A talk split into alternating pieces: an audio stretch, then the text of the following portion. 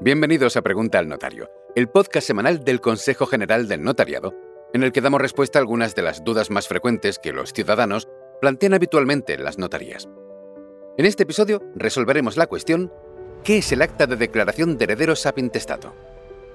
Es el documento público que permite determinar, de conformidad con la legislación civil aplicable a cada caso, quiénes son los herederos de una persona fallecida que no ha otorgado testamento y en qué proporción lo son. Así, en el supuesto de una persona que no hubiera hecho testamento, habría que formalizar ante notario esa declaración de herederos que se recogerá en un acta notarial en la que se definirá quiénes son los parientes con derecho a la herencia. Para ello, habrá que llevar al notario una serie de documentos, DNI del fallecido, certificación de defunción, certificado del registro de actos de última voluntad, libro de familia, y tendrán que acudir dos testigos que conozcan a la familia del fallecido. Si son parientes, no pueden tener interés directo en la declaración. El notario puede pedir las pruebas adicionales que necesite.